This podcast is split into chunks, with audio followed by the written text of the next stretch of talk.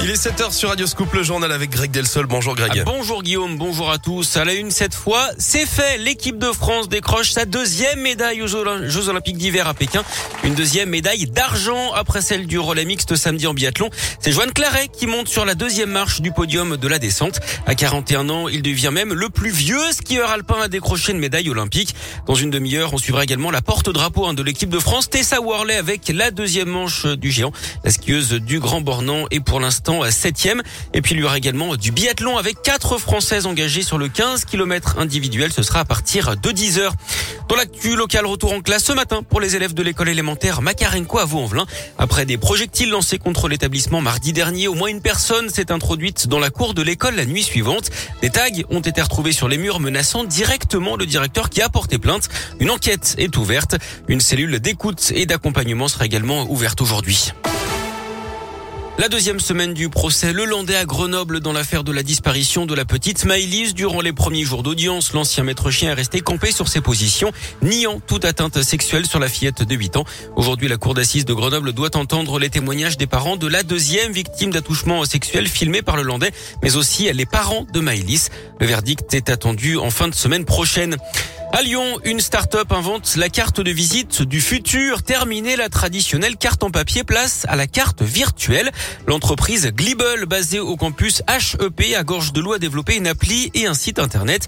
On peut y créer sa carte de visite, la personnaliser avec ses informations de contact et la partager gratuitement. Alors, premier avantage, on peut mettre à jour ses données hein, si on change de numéro de téléphone ou d'adresse, plus de carte de visite périmée.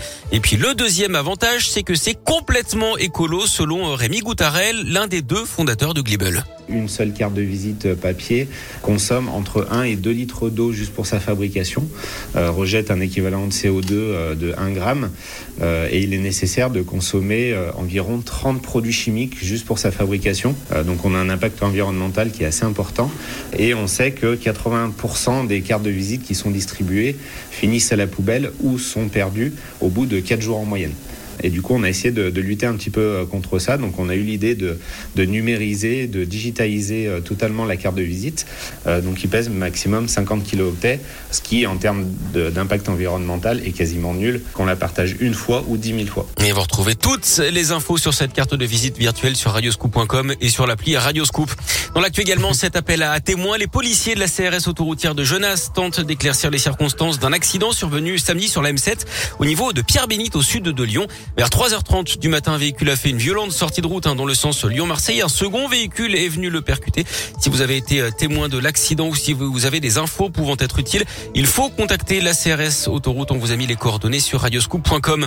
Un drame samedi dans le Nord-Isère à Ruy-Monceau près de Bourgoin-Jallieu. D'après le Dauphiné libéré, un peu avant 16h30, un homme a prévenu les secours qu'il venait de commettre un meurtre. Il venait en fait de tuer sa mère âgée de 95 ans de plusieurs coups de revolver. L'homme, un chauffeur de bus âgé de 55 ans, s'est rendu directement à l'arrivée des gendarmes. Selon les premiers éléments de l'enquête, le fils souhaitait mettre fin aux souffrances de sa maman qui avait été récemment opérée d'une fracture de la hanche. On reparle de sport avec du basket et la victoire de l'Asvel 86-80 en championnat face à Strasbourg hier soir à l'Astrobal. En rugby, l'entrée en liste convaincante également des Bleus dans le tournoi Destination avec une victoire 37 à 10 contre l'Italie. Et puis euh, du foot avec de la Ligue 1. Samedi, l'OL a été battu de 0 par Monaco. Lyon qui perd une place et se retrouve huitième du classement. Et puis à noter également la première victoire du Sénégal en Coupe d'Afrique des Nations. Victoire au tir au but face à l'Égypte.